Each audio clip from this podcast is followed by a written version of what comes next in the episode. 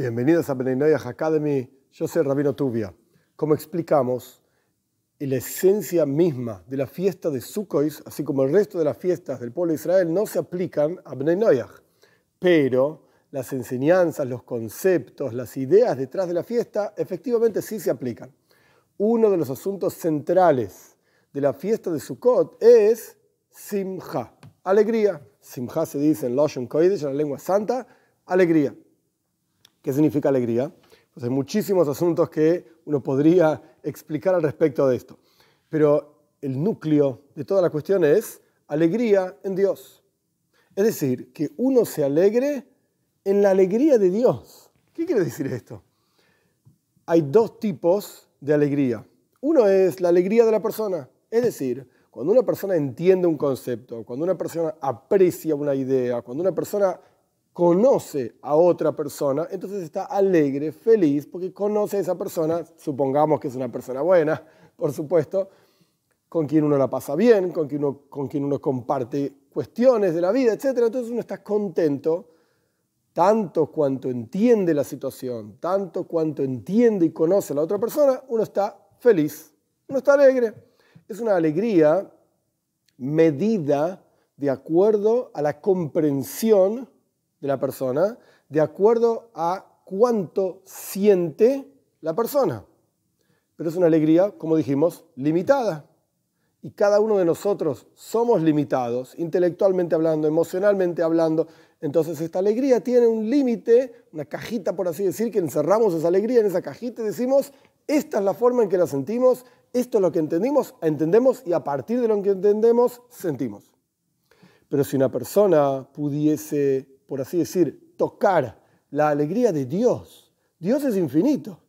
Entonces, su alegría es infinita y si yo pudiese por, de alguna forma sentir esa alegría divina, pues entonces yo también, por así decir, me engancharía a este tren de la alegría infinito y yo podría experimentar algo, por así decir, tanto cuanto sea capaz, como criatura, pero no por mi limitación intelectual y emocional, sino por mi limitación de simplemente ser una criatura. Pero si yo pudiese de alguna manera sentir y engancharme a esa alegría divina, pues eh, tendría una alegría muchísimo más profunda que la que yo puedo llegar por el hecho mismo de entender o sentir. ¿Y cómo hacemos para engancharnos a esa alegría divina? La cuestión es más simple de lo que parece.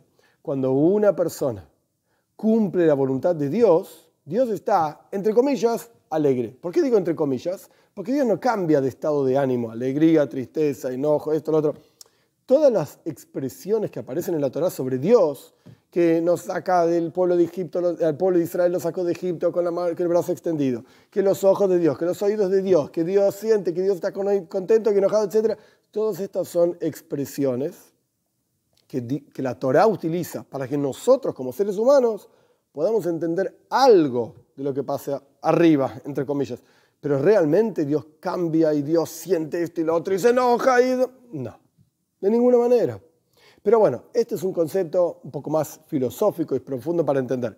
Volviendo a la cuestión de la alegría, como dice la Torá, te alegrarás en tu fiesta, que a pesar de que no es la fiesta, digamos, para Bnei pero el concepto de la fiesta, de la alegría, esto sí se aplica efectivamente. De vuelta, ¿cómo nos enganchamos a la alegría infinita de Dios?